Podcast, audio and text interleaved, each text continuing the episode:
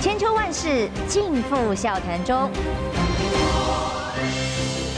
气质王小姐浅秋，跟你一起轻松聊新闻。听众朋友早安平安，欢迎继续收听中广新闻网千秋万世。今天一早呢，我们本来是要连线花莲的一位直播主啊，丰岛。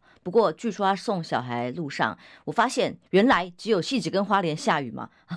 各地的好朋友如果在直播室上，欢迎跟我回馈一下。因为我刚刚从戏子出来的时候，发现这个风雨大到简直是台风一般。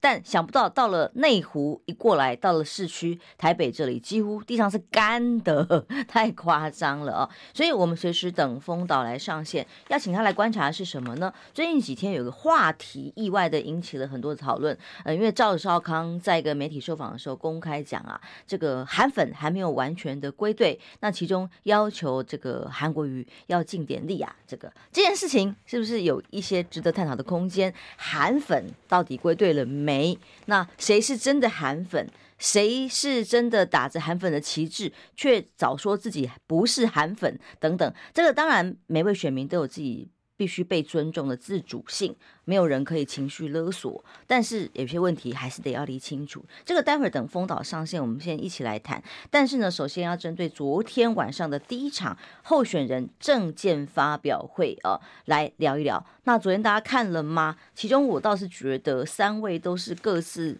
各说各话之外，也都互有攻防。那只是。呃，我觉得最好笑的，真的就是赖清德副总统了。他身为执政党，那感觉都在检讨在野党哦。那对于自身该面对的问题，却很难去应应。其中呢，这几天大家笑很多的赖皮聊这件事情，成为热门的打卡景点。大家取笑公平正义，大家质疑哦，所谓特权的阶级。果然，他就拆弹了哦。那拆弹讲的是什么？他说他愿意。把这个赖皮寮啊交付公益信托，他认为呢，这个是一个在历史上面对于台湾矿业发展留下来的矿工住宅，法律上没有给他们好好的交代哦，所以要让矿工后代安居乐业，要把把它捐出来啊，做公益信托。这个一听我当然大笑，就是到底凭什么？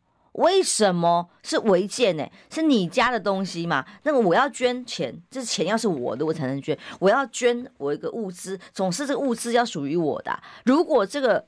房子是违建，根本不属于你应该所有权拥有的这样子的一个建物跟这个相关的场所哦啊！你现在已经用了人民的纳税钱跟公帑，十几个人在那里帮你打扫庭除，维护一个空屋的安全啊！也许里面有没有住人我不知道，但至少他自己不住在那里，也不是直系亲属住在这里。那滥用国家资源情况之下，在整个过程想要拆弹，不但一点点道歉歉意都没有，还打着矿工之名矿工后代之名，继续在消费这些矿工或邻居们，然后说我要交做公益信托。那请问你这样子还符合公平正义吗？你对于自己的这个所谓赖皮聊交代的过去，选民可以接受吗？哦，那当然，他还取笑呃柯文哲，你为什么要签这个六点协议啊？是。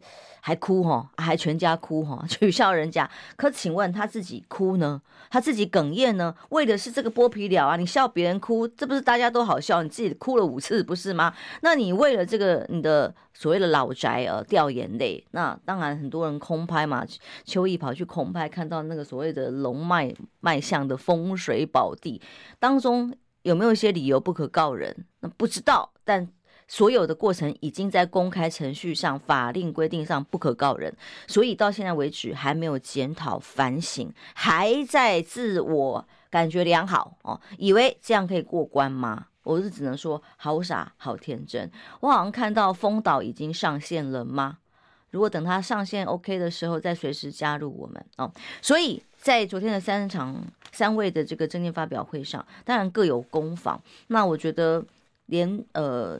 中华民国这件事情都不被赖清德认同，这件事情真的比较不可思议哦。如果说中呃当侯友宜以后也讲中华民国是护国神山，那赖清德觉得这个是从来没有听过的神话。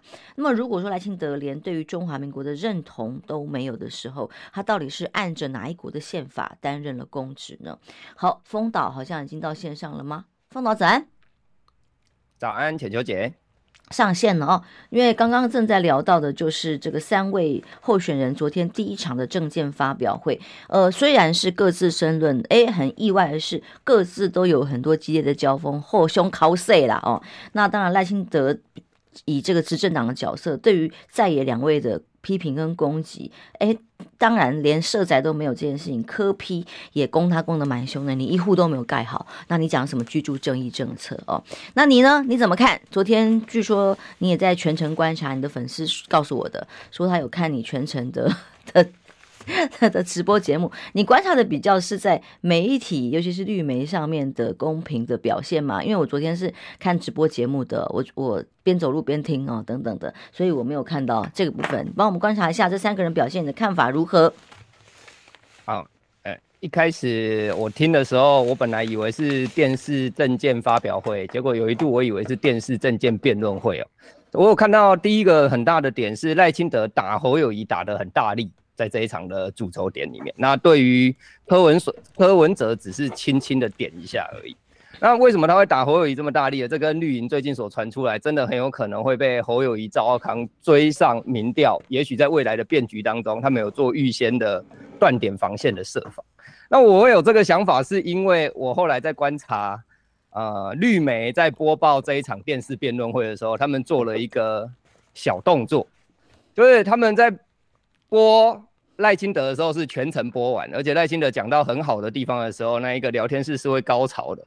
啊，播侯友谊的时候呢，也是全程播完。哦，那说甚至双边的这个战火呢，在聊天室呢也是各拥其主，战得非常的厉害。可是，在播柯文哲的时候呢，他就会把，比方说以三叉媒体，他就会直接把它关掉，直接卡掉，直接进广告这样。对，直接就进广告。那这这个有一个很大的，呃，我观察的重点在于说，第一个赖清德打侯友宜打那么凶，然后第二个把柯文哲卡掉，两个行为都在在证明一件事情是赖清德的基本盘怕被渗透。为什么？因为绿媒，比方说三立、民视或者是镜电视这一些，在这一次的。辩论，哎，这一次的政见发表会的过程当中，都是有采取一些小动作的。那这些小动作，其实他们影响的人不会是蓝营的人，蓝营的人可能看中天、中时、中广、TVBS、东森等比较偏蓝营属性的媒体，而白营的人，他们可能就是会去看一些比较偏白属性的，像柯文哲个人的频道，或者是民众之声，或者是啊啊外界的一些媒体等。啊、哦，这个是柯文哲，所以他们到底想要影响谁？就是这些绿媒，他想要影响谁？他为什么要屏蔽掉？他就是想要避免柯文哲的声音渗透进去绿媒，去挖到、动摇到这个绿色支持者的根基，让民调变。那民调的部分，你会发现赖清德其实一直以来他处在一个天花板的地位，他打不下来，就是他打不下来。那打不下来的情况，在这场电视辩论会又看到他狂打侯友宜，不管是。打他的，因为他怕他的赖皮寮出问题嘛，所以打他的宿舍，或者是在这一次唇枪舌战的攻防当中，一开始就抹侯友谊九二共识的这一个主标签，都是为了要防堵，就是在告诉自己的支持者说，哎、欸，那边不可信，这边也不可信。所以我定义这一场电视证监会叫做年轻世代的攻防战。那今天如果说。绿色的，因为听了柯文哲的一些说法而有所偏移的话，有可能会让赖清德的天花板往下拉一些。那年轻人呢，可能往绿的去偏一些。为什么绿色会担心这个点？因为柯文哲曾经讲一句话说，他的内心是深绿的啊，两岸政策会跟随蔡英文总统的脚步。啊，对，对，所以我倒是听的弦外之音的。对于柯文哲的部分，我也认为赖清德打的还蛮凶的。那很重要的一个重点就是说啊，他不是绿的啦，啊，我才是绿的啦。我听起来重点在如此啦。那总之，候选人第一场的政见发表会比我想象的精彩。哦，那当然，刚刚讲到了媒体上面的观察，有一些 策略上大家的运用。那接下来重点就来了哦，我想要先有一段来聊聊哦，到底韩粉归队了没？然后呃，韩粉现在究竟还有多少比例？还有韩粉呃，到底韩国瑜尽力了没？呃，我想，我相信。丰岛的我要先介绍一下丰岛。丰岛在在二零二零那个期间哦，他是一个非常高流量的 KOL 直播主。那过去我可以说他是挺韩直播主，至少在大选的时候。可是现在这一次的选举呢，挺谁大家就自主选择啦。所以我只能说他是一个直播主哦。那反映了一部分的直播主的想法。我们要想要来分析之前，我要先把一个立场给理清楚。也就是说，呃，尊重个人选择这件事情，当然是民主国家的必然。就算韩国瑜过去在二零二零大选有一些支支持者说是韩粉啦哦，可是他可以说我叫你支持谁就支持谁吗？哈，当然是没有办法的。所以他会尊重个人选择，说服大家，这是基本的民主常识。哎，可是我觉得越来越纳闷的是，有一个状况，这个情绪勒索常常是双向的。那这个韩国瑜没有办法去跟别人的情绪勒索，这是应该民主必然。但为什么倒过来有一些人好像在情绪勒索呢？我为什么会这样说哦？是因为呃，比方说陈清茂，我自己来点这个名字，是因为他在呃韩国瑜出面担任了国民党不分区第一名提名之后，公开的脸书，他就曾经有一篇文章，他就里面写了一篇文章说，他觉得恶心，他觉得来抢位置。哦，然后他公开的讲，从今天开始，我不再是韩粉，因为我挺韩，我恶心，他是这样形容的。但我觉得纳闷的是，虽然他发了这样文，接下来有好几次直播也都是攻击跟批评的，可是到今天这几天发酵下来，哦，要在高雄办韩粉的。挺科大会等等的时候，他却是以韩粉之姿在喊呼喊韩粉，那大家不会觉得奇怪吗？如果说你已经觉得你韩粉是恶心，你不再是韩粉，那你又凭什么站出来说？我是韩粉，我要号召韩粉。你又号召了多少韩粉？所以这件事情一定要先理清楚的。那么他还是韩粉吗？他自己说已经不是了。那他能够号召多少韩粉呢？那就是看他自己的选择。你不如说你是冒粉，你是成粉，你是磕粉都没有问题。民主国家可以自由尊重跟选择，但是你不应该再打着别人的旗号。然后先攻击完、批评完之后，再来说：“哎呀，我是韩粉，我来号召韩粉。”这一点总是要先厘清吧？哦，这基本上是呃被误会很很多的地方，这是前提。再来，到底韩粉还归队了多少？赵少康前几天曾经在一个受访里面提到说，他认为韩国瑜还好像还不够尽力哦，所以韩粉很多还没有归队。呃，我跟大家。说明我所知道，去了解之后，发现这这两个人这两天已经正式两个人对的话，对对这件事情对焦也算是达成了共识哦。也就是说，韩国瑜认为其实韩粉大部分已经归队，就是在他所希望呼吁支持的对象里头，但是有一些人是呃没有归队，那当然是个人的选择啊，尊重。还有就是他也没有办法，或者是本来就不是不不熟不认识，也无法去讲得上话的。哦，或或者是他有自己的选择的，那当然就是像如陈清茂像这样子的一个状况。那过去可以支持香婷，未来那他有自己的选择，都是尊重的哦。那基本上也就是说，韩粉到底归队了多少？有多少人成为了其他的粉？这件事情，这是我今天找丰岛来观察的最重要的原因，因为他长期在直播室上跟过去的韩粉有很强的粘着度，而但是在现在此刻，哦，究竟韩粉在网络上？呃，所谓的呃网络时代，呃，在社群上空战上面的战况如何？我们不好意思，得先进一下广告，休息一下。我们请分风岛来帮我们以他的空战的经验跟大家分享。马上回来。预备，二九三十。哎哎哎，三爷，你在算什么啊？我的剩三十万，什么时阵会到啦？中广新闻网 YouTube 频道即将要迈向三十万订阅喽！在这里，我们有最全面的新闻，最犀利的分析。现在就打开 YouTube，搜寻中广新闻网，按下订阅，开启小铃铛，陪我们一起冲向三十万订阅吧！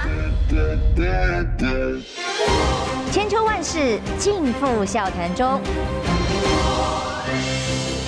气质王小姐浅秋，跟你一起轻松聊新闻。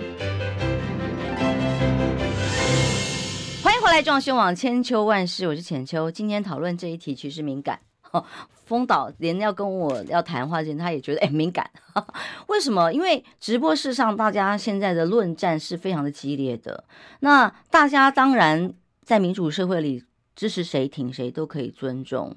但一个前提是不要打着别人旗号嘛，哦，重点在这里，所以尊重大家的选择。但是韩粉这件事情，在二零二零，你记得吗？当时有很多像李艳秋啊，之前的媒体人前辈哦，就因为在网络上面被攻击什么的，就一直喊着哦，要求这个韩国要出来管一管啊，等等的。那各种这种出生的状况，有时候很多是反串，那有时候真的也是呃被带起。情绪的各种支持者，这很难说，但。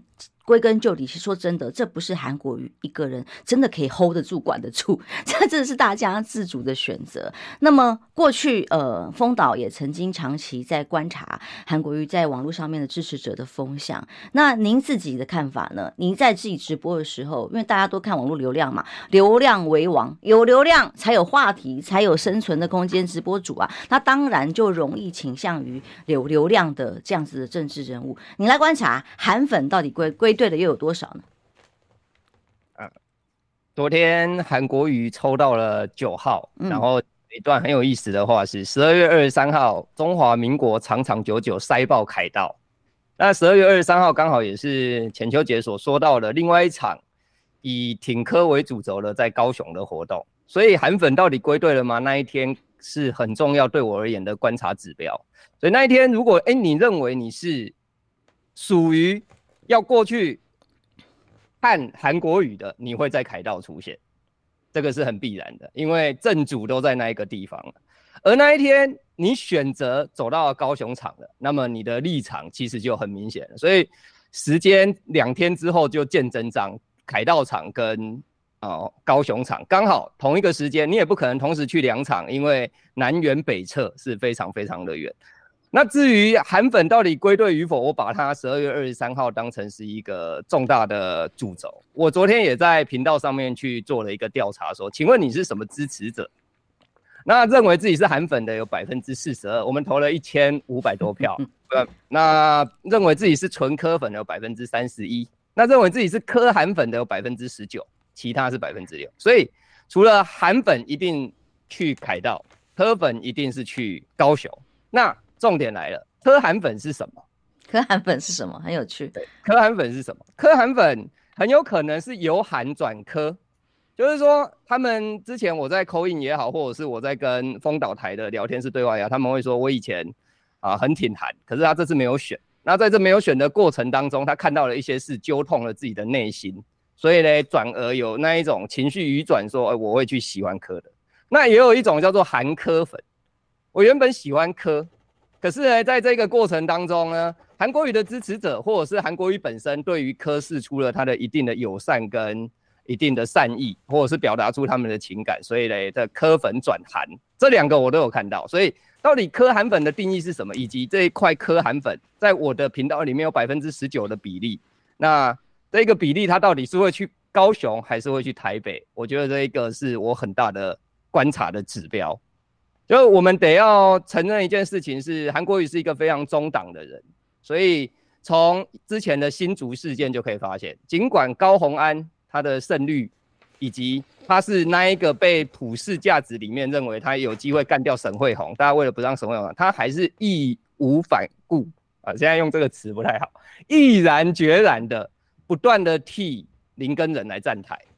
一台、两台、三台，当时我们每一次他去站台，我们就报一次；每一次去站台就报一次。所以你可以知道一件事情是，对于韩国瑜以及其支持者而言，他绝对对这个党是竭尽全力的在帮忙。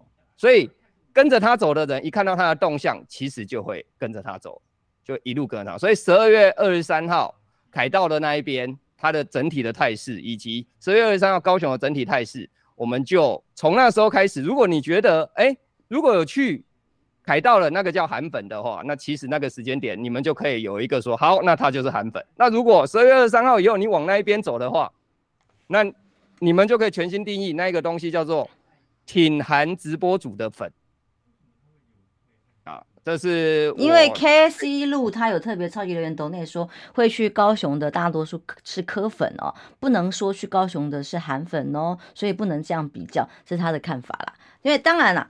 我的意思是说，哎，不管科粉、韩粉，反正你各自去讲哦，科韩粉是什么？韩科粉是什么？好有趣哦！但是有重叠，但是这。不是说韩国人一个可以管得动的。他出力了吗？他已经浮选了五百多场，他的中党爱国，我相信大家都是看得看在眼里的。但是韩粉是自主的，他有自己的选择，他有自己心目中属意的候选人。你只能说服他，如果大家愿意想要争取他们的选票的话，而不是去强情绪勒索或打着别人的旗号啊，去要人家非要因为韩国瑜而挺谁不可。我我相信这个是应该是一个很可以公公论的、很客观的空间。所以在你看柯粉跟韩粉，以你刚刚直播上数字啊、线上民调的调查，大概有几成重叠？那尤其是所谓过去的挺韩直播主，还有几位啊，还已经去支持柯文哲，是一个。比例大概多少呢？那像比方五虎将好了，我所知道，像在新主场的时候，呃，杏仁哥啊，抢强棍呐，呃呃，黄医师啊，就已经都已经回到了所谓蓝的阵营啦。那你在观察这个比例上有什么变化吗？直播组的部分，他们。有他们自己的选择，所以你看到新主场那一场正正前的场，除了蓝银进出之外，一个很大的点是，刚刚浅秋姐讲到的，杏仁哥、黄医师等人，他们在台上声嘶力竭的来站台，然后前面台前站好多过去拿着韩粉旗帜的朋友，都是熟面孔。对，嗯，所以你说韩国语的支持者跟柯文哲支持者还有多少重叠？我觉得刚刚浅秋姐一句一段话讲得很好啊，就是我们没有办法去完完全全去逼迫这些支持者去当然不可能，嗯，对，这是完完全全不行的。他们要挺谁，他们已经是大人了，不是我们我们讲了算。选民是自主的，嗯。当然，如果他要去挺韩，你跟他讲不行啊，你一定要去挺科啊，你会影响得了他吗？他如果要去挺科，你跟他讲不行啊，你要挺韩，你影响得了吗？就跟当初的高红安是一样的，就是说，哎，你不能去投高红安啊。你应该要投林耕仁啊，这一这一派的声音一直存在。你、不行啊，你一定你一定要投高虹安，你不能投林耕仁，会输啊。这一派的声音也存在。可是最终的结果嘞，其实在选票投票的那一天，我们不知道到底比例到底是多少。可是他们的自主性是我们没有办法去控制的。大家都是成年人了，这个是我今天一个比较大想要去表达关于不管是科也好或涵养，因为这个在频道上面每一天晚上。都是加减的论战，对，都还在论战。可是说实在话，假假设我要求，我在我频道上要求大家绝对要挺柯，你觉得大家会会去信吗？或者是我要求绝对要挺韩，大家会去信吗？重点是赖清德他现在的民调这么高，那在野党两个党里面，两只母鸡，一个侯友谊，一个柯文哲，目前都没有看到赢的机会啊。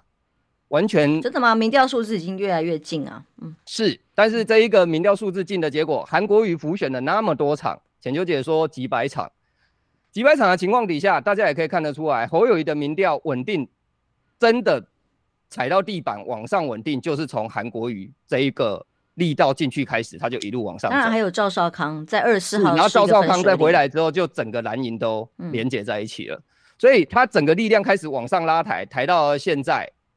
在民调不断拉近的情况底下，高手作战，胜负在咫尺之间。现在的差别就在于赖清德如果有办法往下掉个三趴五趴，那么侯康配也真的有可能他就直接就胜出了。可是赖清德掉的这三趴五趴到底从哪里来呢？从哪里？他到底会往哪里走呢？就是你有可能是往科流，还是要往侯流？这一点是很值得去观察，因为该有的支持者都已经回归了。尽可能的都已经是回归了。韩国瑜站台成这样，赵少康攻成这个样子，蓝营的基本盘已经完完全全收敛的情况底下，那你现在唯一能够动的就是把上面的天花板再打下来一点。那你要如何让赖清德再往下一点呢？你要看那一群八一七们，他到底现在他要偏移的过程是要偏科还是要偏赖？这是我目前为止一直希望能够呈现的是，如果八一七他可以往科去流动。流动的比例如果是五趴十趴的话，那么侯康配维持现在比例，侯康配当选这一任的总统。如果流动的比例更多一点的话，那么甚至柯银配，他会造成真正三分天下、胜负未分的局局面。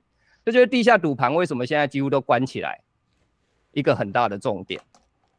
这是我的观察。都关起来吗？我听到最近警方抓了好几个，主要我自己的朋友在高雄 也也有下注啊，不要去抓，好吧？讲出来真的去抓。那现在的比例也是蛮值得观察啊，但会被罚钱，不要乱说。好，重点，所以的确很多的所谓的韩粉，他的支持，哎，该回蓝营的其实已经差不多了。就是真的是蓝营浅蓝的、啊、支持蓝的的支持者，大概已经回归了。那原本就说不定，呃，对于蓝营不见得支持的，或者是本来韩国瑜的国民党色彩就相对跟以前国以往的候选人不见得一样啊，所以也有一些非国民党支持者的人支持韩国瑜的，或者是现在有些韩粉，当然就会有支持其他候选人的倾向，这是变成是正常的，所以。只能说韩国瑜他算已经尽力的啦，他自己告诉我他是这样认为的，他已经尽力了。那至于其他的自主的选择，只能看选民自己呀、啊。这哪里是他一定能够叫得动或说得动的呢？所以，因为像在网络上面的韩粉之战哦，其实现在的比例也我也被媒体问啊，你认为现在还没有归队的韩粉，他的比例有多少什么的哦？如果真的叫回来有多少比例？其实说真的，这不是我们能够。判断的，他不是说我今天数字百分之几几个人人头可以数得出来，有户口可以登记的，哎呀，户籍法，可以算出多少人？没有啦。其实是真的，而且大家呃也是一个很浮动的定义跟界定啊。的确，这个氛围是很很热的。我就下一个问题就问了，隐隐在 KOL 在直播室上面的观察，这一次选战啊，比方说跟二零二零比较起来的话，网络的热度。已经整个热上来了吗？那最近以来，尤其是我认为，在十一月二十四号这个分水岭，就是蓝白分手擂台之后的趋势变化是什么？网络的热度，还有各组萨卡都的这个支持者的状况。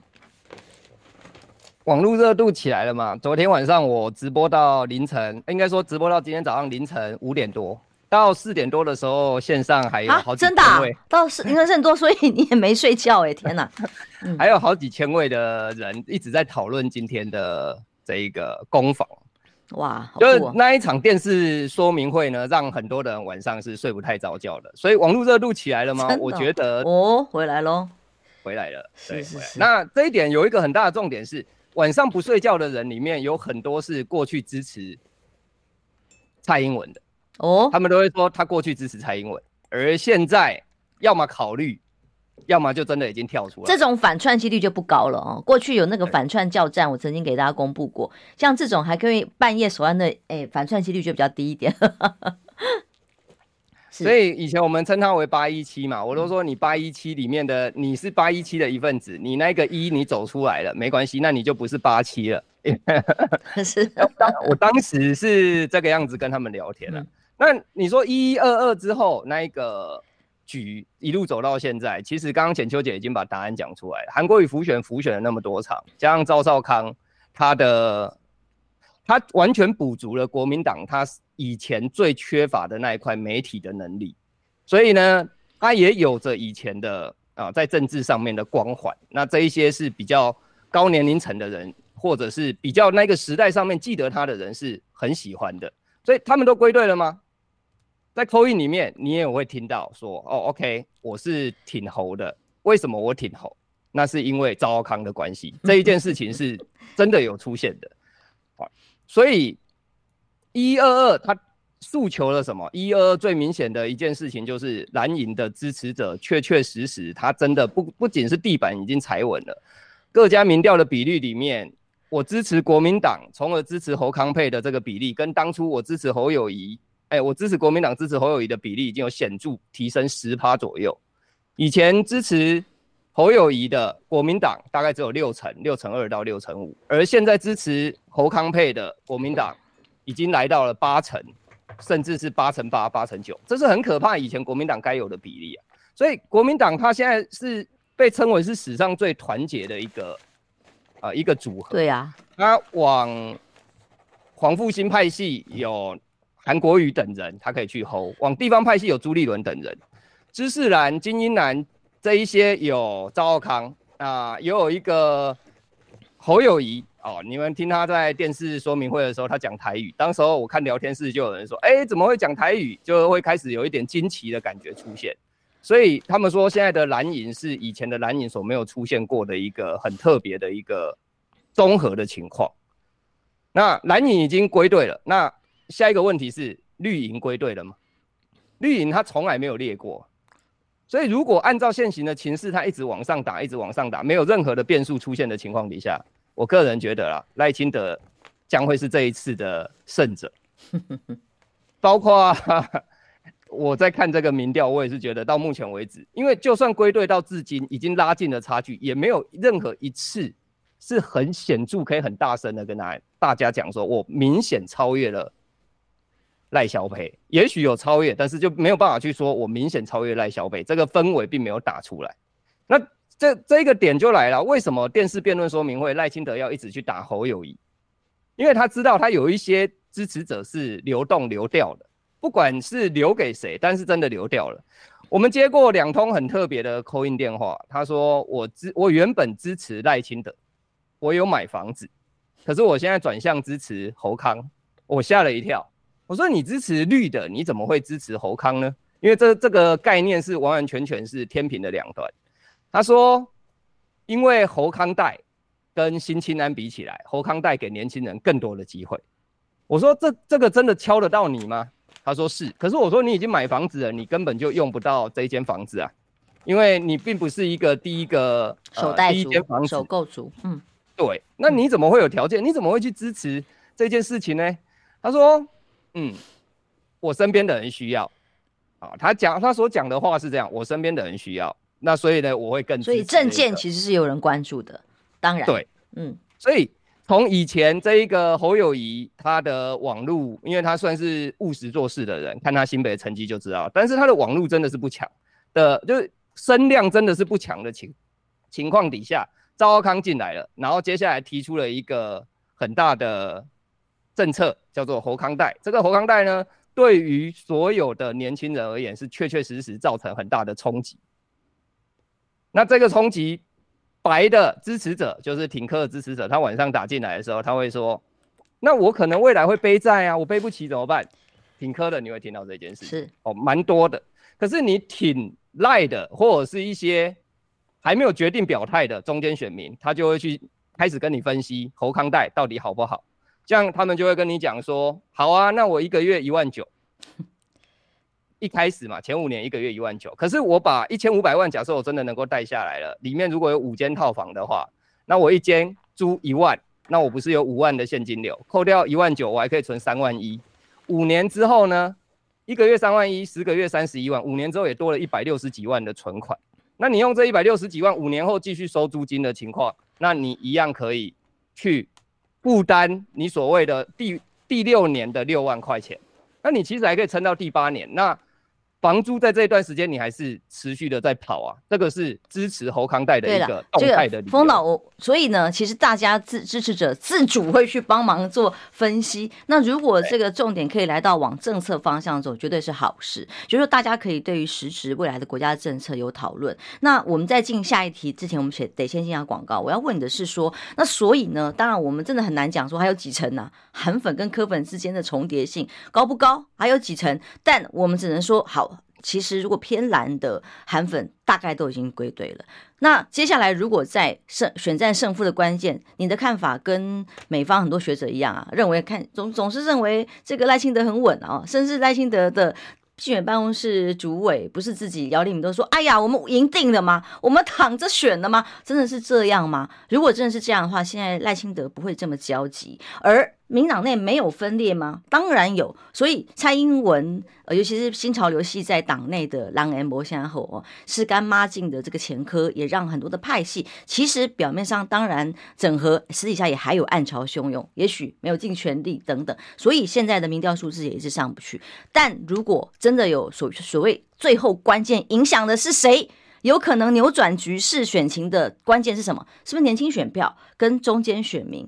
而在这个年轻选票、中间选民当中，本来以为蓝白分手一定完全这个两组候选人都没机会的，诶，现在的民调差距出现了一些变化。那你认为，像以柯文哲支持者呃里里头来讲，最可能去流动的比例，好像从民调数字上看起来，反而是流向流回绿营比较多，他的支持 年轻选票啊，会回到国民党的几率相对好像比例是比较少，民调数字上呈现如此。您在直播室上观察又是如何？我们先进下广告，休息一下，马上回来分析这一题。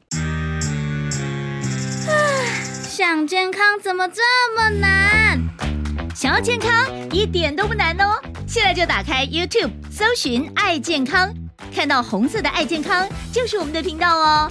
马上按下订阅，并且打开小铃铛，就能医疗保健资讯一把抓。想要健康生活，真的一点都不难，还等什么呢？爱健康的你，现在就打开 YouTube 订阅“爱健康”。千秋万世尽付笑谈中，气质王小姐浅秋，跟你一起轻松聊新闻。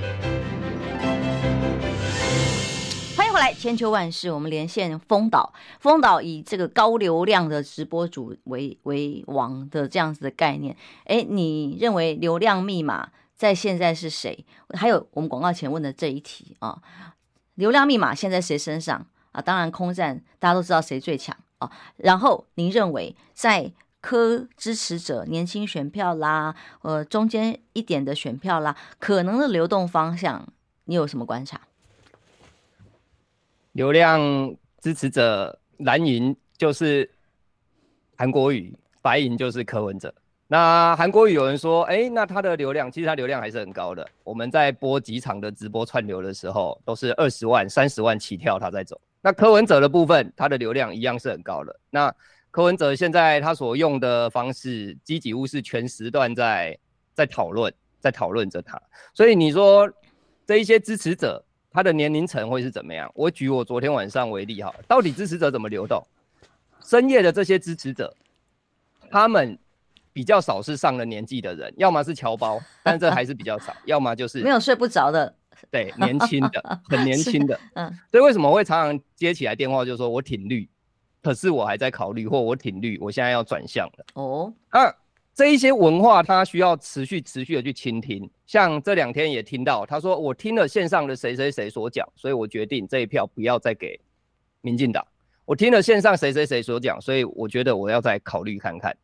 这一块是很显著所观察到的点。所以，到底要如何让赖清德并不会打破民进党的连任魔咒，打破中华民国总统连任魔咒？现行而言，赖清德胜率这么高的情形下。这一群选民，他变成了决战年轻世代的关键少数。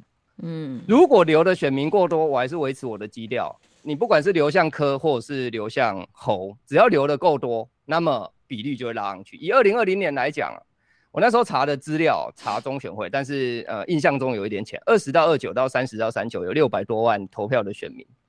如果说按照现在的比率，你百分之五十开给了柯文哲，柯文哲。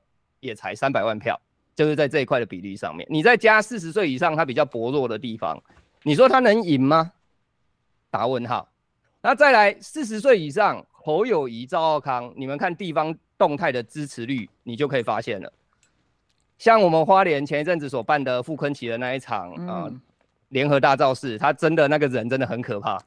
他他那个到最后的那一个点啊，是二零一九年六八。韩国瑜来这里造势的时候的那一个最后的点，他几几乎是拍过去就整整整都塞满了，几万个人那是一定是有的。所以你说国民党没有地方肌肉，有些人小看国民党，我觉得这很奇怪。当然还有人跟我要对赌说，哎呀，国民党绝对没有四百万票之类。我说那你输定。我当时候是这样子说，可是这样子侯康配就一定会赢吗？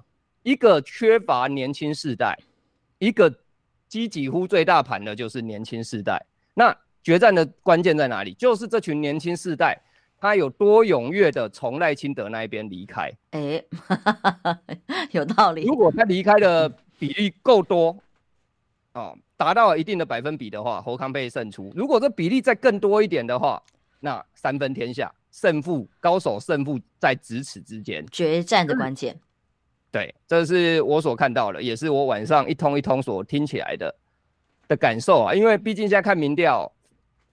内参的有内参的说法，街头有街头的说法。那这一些街头跟内参又有很多政治评论员说这个就没有用，所以那整个外显的都可以看得出来，国民党已经确确实实已经站稳脚跟要往上走，可是呢，却又没有给外显的人一个说法是侯康一定赢。这这没有办法这样吧？因为有有他的天花板，有努力的空间。是是，我就问他们说：“你认为按现行而言一定赢吗？” 那如果一定再来，如果侯康没有威胁，为什么只有赖清德敢这样讲啊？他们一定赢。赖清德为什么要打侯康打这么大力呢？就是也瑟瑟发抖呀。当然了，嗯，对他打两面，像王义川行动也是啊，他想要一手去打韩国语。王义川行动不断的在打韩国语，在 Twitter 上面也可以看得出来，王义川的影片，他在这一个 Twitter 上面是发酵四十万、五十万这样。打韩国瑜是有流量的，看起来跟当年还是一样如此。他他打韩其实就是顺便打掉年轻人，因为就像刚刚我们一开始讨论的浅秋姐拉出来这个主题一样，有些人韩跟柯，他要把他的印象绑在一起，所以他们一边打韩，激起所谓以前的韩粉的仇视。一边打科，激起所谓白莲教的仇视，那全部都是要把这一群支持者打成不理性的，只有八一七才是绝对理性啊。所以赖清德他想赢，他运用这个叫做下士对上士。王一川他排在不分区十几名，拿来打韩国瑜，却可以收到这个效果。就算王一川不会赢，他也打的，他哪怕多挖一点点，他都赢了。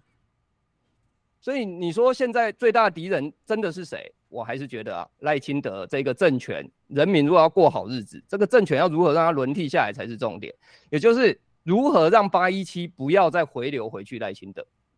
赖清德一开始就说抹红侯友谊，你支持九二共识，打柯文哲，两岸一家亲，为什么？我才是正统，你们都是披着和平外衣行统一之实的，这样子的。我们没有忘记他在中国大陆访问的时候，跟大家讲两岸如何的这个同样的血缘血脉那样的画面也都还在。哦，不重要。那我们来看最后一题了，一点点时间。呃，有一个说法哦，最近在一些节目上面，有些来宾在分析他们对于网络的观察，说，哎，这一次民党的网军通通没有出来，是代表，比方说苏贞昌系统的网军啊，或者蔡英文系统的网军都没有出来哦，所以这一次赖清德只有一支。网军在运用，基本上在网络上相对弱势，流量带不起来，是这个原因，真的吗？因为我倒是常常在一些节目上面觉得那个侧翼反串的情况比例非常高。诶，那你是网络重度使用者，KOL 网络的流量观察密码也是蛮专业的一个人，你自己观察呢？这个说法是正确的吗？啊，刚刚王一川事件，他在 Twitter 上面一支影片都是四五十万这样子在跑，所以其实那是看渠道，他们有。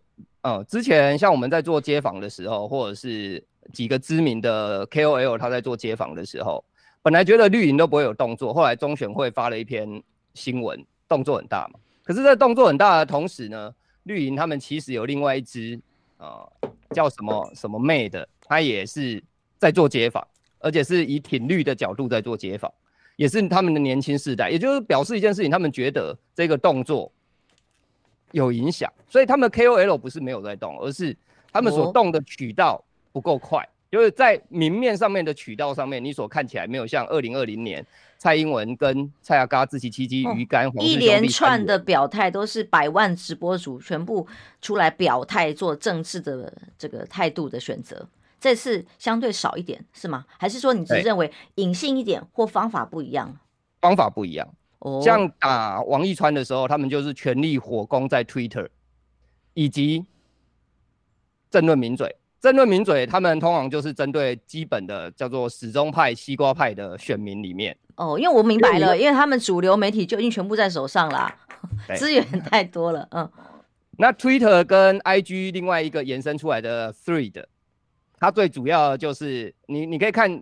比方说，IG 延伸出去的那一个，全部都是挺绿的。你进去就是全部都是挺绿的。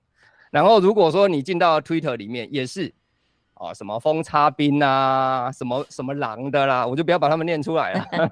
是，他们就其实流量是真的很高。如果你把它打开来，嗯、那反倒是在野党阵营这一边是，就有点像二零一九一样被人家压着打的。嗯，所以说绿的那边都没有动吗？我觉得他们是。现在的赖清德他想要维持他的高度，他认为他只要维持到这样，那一路走到底，其实他就可以胜利。那要一路走到底，他们至少他们自己的基本盘是不能够再被动摇，所以他们的渠道上面是顾得很紧很紧。如果大家有兴趣，真的打开 Twitter，然后你去看那一个这几个侧翼他们在发散，那下面的那个流量，那一个读的哦，不管是侯康代也好，只要是任何的议题攸关于在野党有攻击力的，通通在那一个地方的发酵是。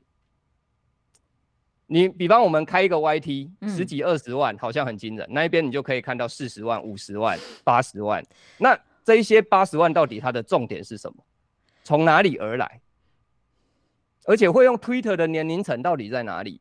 嗯，我不认为四十岁以上是大众，我认为一定是四十岁以下是大众。没错。所以他们在顾什么？在这一块上在顾什么？为什么他们那么固着的在这里？他们的渠道，FB 也许已经打平了，没有像以前一面倒的情况。嗯，因为整个网络的流量世代里面啊，科有着年轻世代的主宰力。那在野党侯友谊他们的地面实力，让赖清德也讨不太到便宜，所以他们现在就是要变成赖清德维持他既有的那一块高年龄层跑不掉，可是低年龄层容易跑得掉啊，所以他们的策略着重在低年龄层的部分。嗯，看得出，像赖清德他在花广告费，IG 的广告费做的短影音里面，他砸的金额就非常的高，像一开始前九十天他。砸破百万，第一个是他。嗯，那我那时候就在看他的渠道，到底是 FB 多还是 IG 多呢？结果发现说他在锁定 IG 的低年龄层的部分是非常非常的多的。那我就在思考，为什么他锁的是 IG 而不是 FB？嗯，他清楚了他缺的是哪一块的选民，直接精准的投放。对，这我觉得这一点是很厉害。那当然现在。啊、呃，三方阵营都在 FB 烧很多很多的钱啊，可是你从他的都给他们赚光光了，哎呀，是 他的策略就真的很明显，四十岁以下全力固守，策略非常非常的显著。我就是要四十岁以下，不然为什么你要在那边砸那么多资源，然后另外在 Twitter 这一边也花那么多的心力呢？我我想这两块。我们我们以 YT 为主，我们可以观察到 YT 的现象，我们也会在 FB 发文，我们观察到 FB 的现象。可是年轻世代在看什么？看什么呢？看什么呢？谁才是流量密码呢？然后资源到底下在哪里呢？其实这个是民党很会打选战的地方，他的资源发哪里，通常就是看到他认为自己在各种的民。民调或选战趋势里面弱势的地方，实在是清清楚楚。哎，可是就有趣啦，就算他下这么多预算广告在网络上，IG 啊、X 啊这些这些流量的社群上面，哎，可是你看看，哎，当然是去查 D car 啊、搜索啊等等的。但可是他在民调数字上，年轻选票还是拿不到，所以这个时候他才会强力的要跟哎柯文哲切割，说，哎，你其实心里根本不是绿的，而你不是绿的，所以才抢回他绿的选票。年轻的人部分，嗯，所以他在这一场辩论里面，为什么会在三立或者是在进行我这些比较偏绿的发生了？只要柯文哲上台之后，他的画面就不见了，就广告之类的是吗？或者是直接就把它变成广告，然后声音消失了，就是怕这一个人的声音已经透到了绿营的温年轻选票，我觉得都不要让你听到就好。那你为什么你怕人家听到？你就不怕侯友谊听到？你就怕柯文哲听到？Why? 不好意思啊，时间到了，谢谢，大家可以想一想，拜拜。